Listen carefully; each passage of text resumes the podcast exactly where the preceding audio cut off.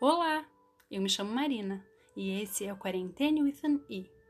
Se você também é apaixonado pela Anne e tá com saudade dela nessa quarentena, ou ainda não a conhece, esse podcast é para você. Juntos vamos conhecer melhor essa encantadora garota de cabelos ruivos, através da leitura da obra de Lucy Maud Montgomery. Todas as terças e sextas, eu na minha casa e você aí, nos encontramos aqui para descobrir novas aventuras através da leitura de um novo capítulo do livro. Eu leio para você e você deixa sua imaginação te guiar. Afinal de contas, isso é algo que a Anne nos inspira muito a fazer. Vamos lá?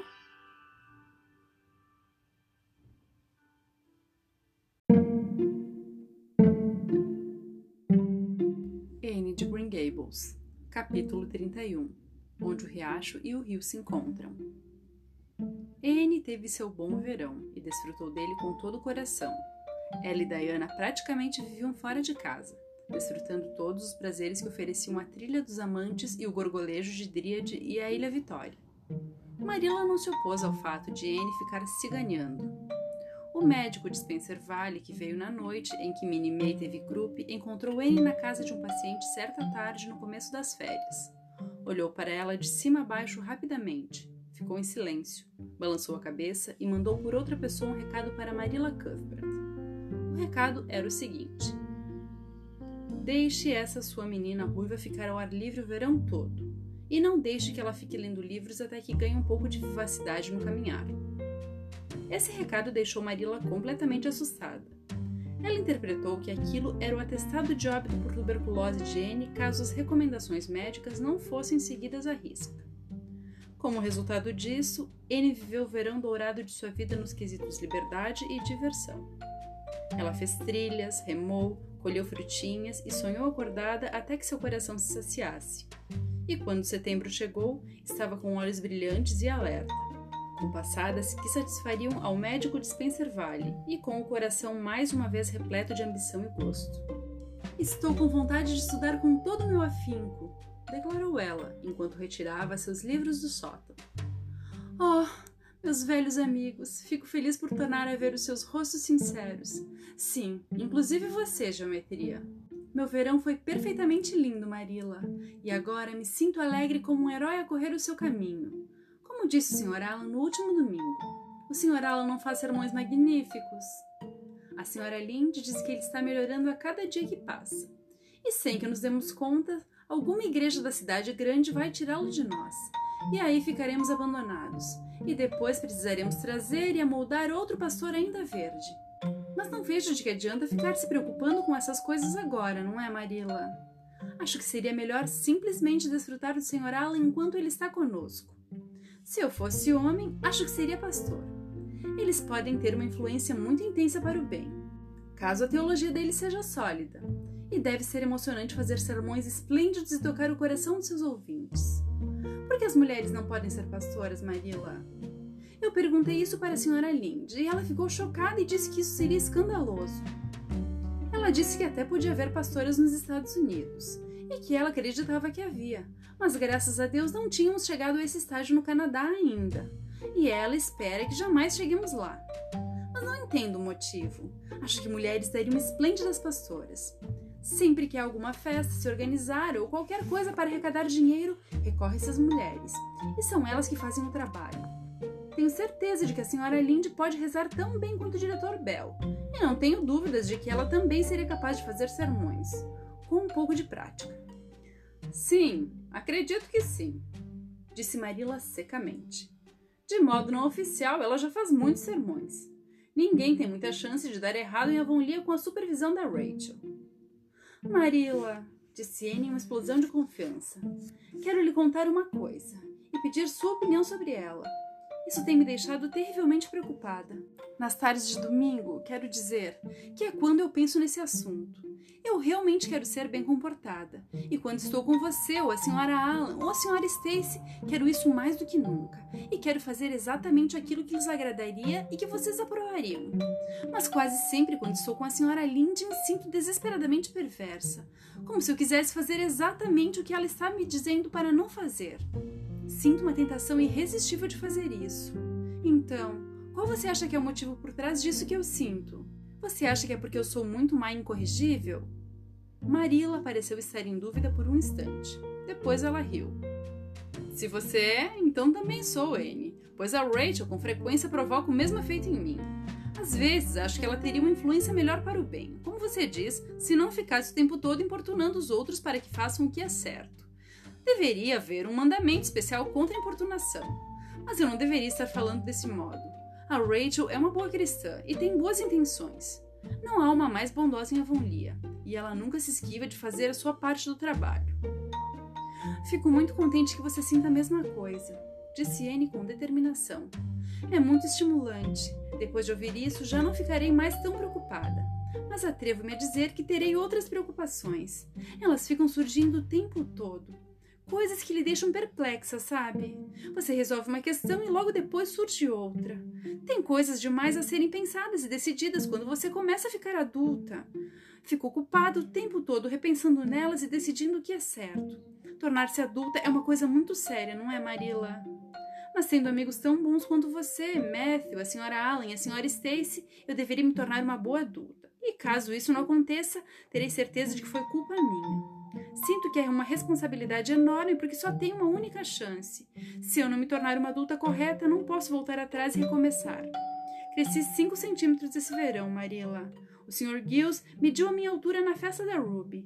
Estou muito feliz que você tenha feito meu vestido novo mais longo. Aquele verde escuro é lindo demais e foi muito gentil da sua parte ter acrescentado ele folhos. É claro que sei que não era de fato necessário, mas os folhos estão muito na moda neste outono, e a Josie Pye tem folhos em todos os seus vestidos. Sei que serei capaz de estudar melhor com meu vestido. No fundo da minha mente, terei uma sensação cômoda em relação a esses folhos. E isso é uma coisa que vale a pena ter, admitiu Marilla. A senhorita Stacy voltou para a escola de Avonlea e encontrou seus alunos ávidos por voltar a estudar.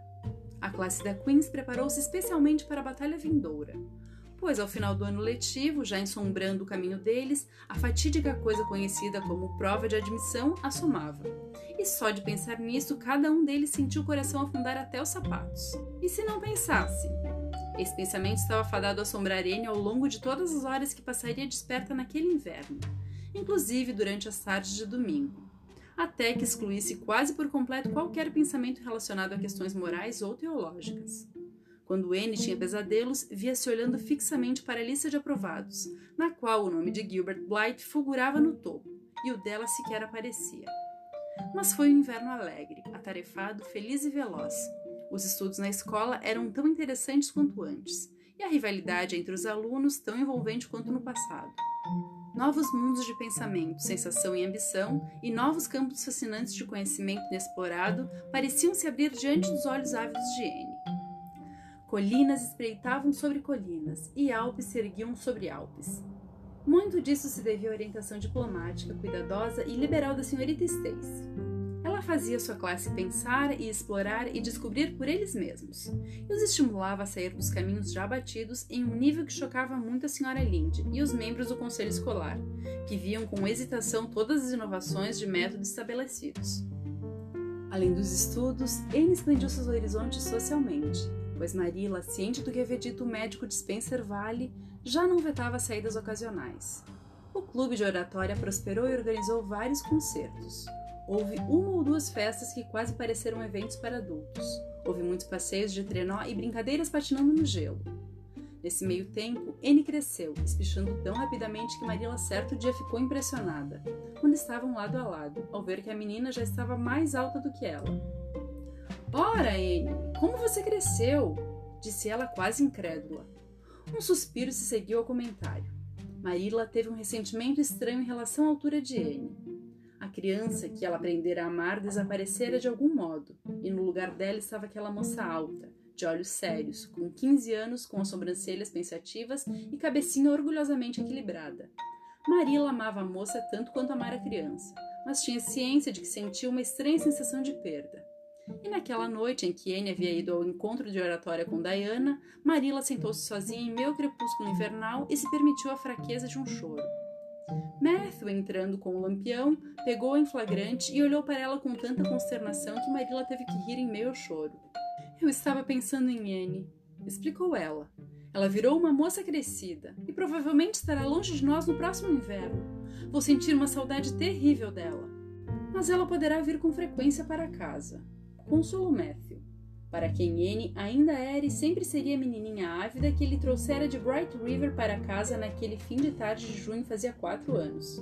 Quando chegar essa época, a ferrovia até Carmody vai ter sido construída. Não vai ser a mesma coisa que ter ela aqui o tempo todo suspirou tristemente Marilla, determinada a desfrutar do luxo de seu luto sem consolo. Mas é sempre assim. Os homens não conseguem entender essas coisas. Havia outras mudanças em Anne que não eram menos reais do que a mudança física. Por um lado, ela se tornou muito mais calada. Talvez continuasse pensando ainda mais e sonhando tanto quanto antes, mas certamente falava menos. Marilla também reparou e comentou sobre isso. Você já não tagarela tanto quanto antes, Anne, nem usa mais tantas palavras difíceis. O que houve com você? Anne ficou um tanto corada e riu de leve, à medida que largava o livro e olhava distraidamente para fora da janela, onde grandes e robustos botões vermelhos explodiam da trepadeira em reação à atração provocada pela luz do sol da primavera. Não sei, não tenho vontade de falar mais tanto assim, disse ela, pressionando o pensativo queixo com o dedo indicador melhor ter pensamentos lindos e queridos e guardá-los em seu coração feito tesouros. Não gosto que riam ou se espantem com os meus pensamentos, e de algum modo não tenho mais vontade de usar palavras difíceis. É quase uma pena, não é mesmo? Agora que de fato estou ficando adulto bastante para dizê-las se de fato desejasse.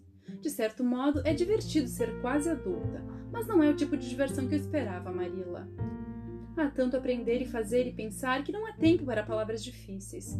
Além do mais, a senhorita Stacy diz que as palavras fáceis são melhores e mais fortes. Ela nos faz escrever todas as nossas redações da maneira mais simples possível. A princípio foi difícil. Eu estava muito acostumada a preencher o texto com todas as refinadas e difíceis palavras que eu conhecia. E me ocorriam muitas delas. Mas agora já me acostumei a usar palavras mais simples e vejo que é bem melhor. E o que houve com o seu clube de contos? Faz tempo que não ouço você falar dele. O clube de contos já não existe mais. Não tínhamos tempo para ele. E de todo modo, acho que nos cansamos dele. Era uma bobagem ficar escrevendo sobre amor assassinatos e amantes em fuga e mistérios. A senhorita Stacy às vezes pede que escrevamos uma história para praticar redação. Mas não nos deixe escrever sobre nada além do que talvez venha a acontecer em Avonlea e nas nossas vidas, e faz críticas severas aos nossos textos, e faz com que nós mesmos também os critiquemos. Jamais pensei que minhas redações tivessem tantos defeitos até que eu mesma comecei a procurar por eles. Senti tanta vergonha que queria desistir de escrever, mas a senhorita Stacy disse que eu poderia aprender a escrever bem se treinasse a mim mesma para ser a minha mais severa crítica. E é isso que estou tentando fazer. Faltam apenas dois meses para a prova de seleção, disse Marilla. Você acha que vai conseguir passar? Anne teve um calafrio. Não sei, às vezes acho que vou me sair razoavelmente e depois sinto um medo terrível. Estudamos com afinco e a senhorita Stacy nos sabatinou minuciosamente, mas mesmo depois de tudo isso, talvez não passemos na prova. Cada um de nós tem um obstáculo próprio. O meu é a geometria, é claro. E o da Jane é latim, e o da Ruby do Charlie é álgebra. E o da Josie é aritmética. O Maurice Spurgeon diz que sente no âmago que vai reprovar em História da Inglaterra. A senhorita Stacy nos aplicará em junho provas tão difíceis quanto as de seleção, e as corrigirá com a mesma severidade. Então teremos alguma ideia de como vamos nos sair na prova de verdade. Queria que tudo isso já tivesse passado, Marilla. Isso me atormenta. Às vezes, acordo no meio da noite e fico pensando no que vou fazer se não passar. Ora, voltar para a escola no próximo ano letivo e tentar fazer a prova de novo, disse Marilla sem preocupação. Oh, não acho que eu teria coragem. Seria uma desgraça enorme se eu não passar, especialmente se o Gil. se os outros passarem. E geralmente fico tão nervosa durante as provas que é provável que me confunda toda. Queria ter nervos como os da Jane Andrews. Nada abala. Anne suspirou e, desviando os olhos dos feitiços do mundo primaveril, do atraente dia de brisa e tempo limpo e das coisas verdes que despontavam no jardim, mergulhou com determinação em seu livro. Haveria outras primaveras, mas se ela não conseguisse passar na prova de seleção, Anne estava convencida de que jamais se recuperaria o bastante para desfrutar das primaveras vindouras. Nos encontramos aqui no próximo capítulo. Até lá!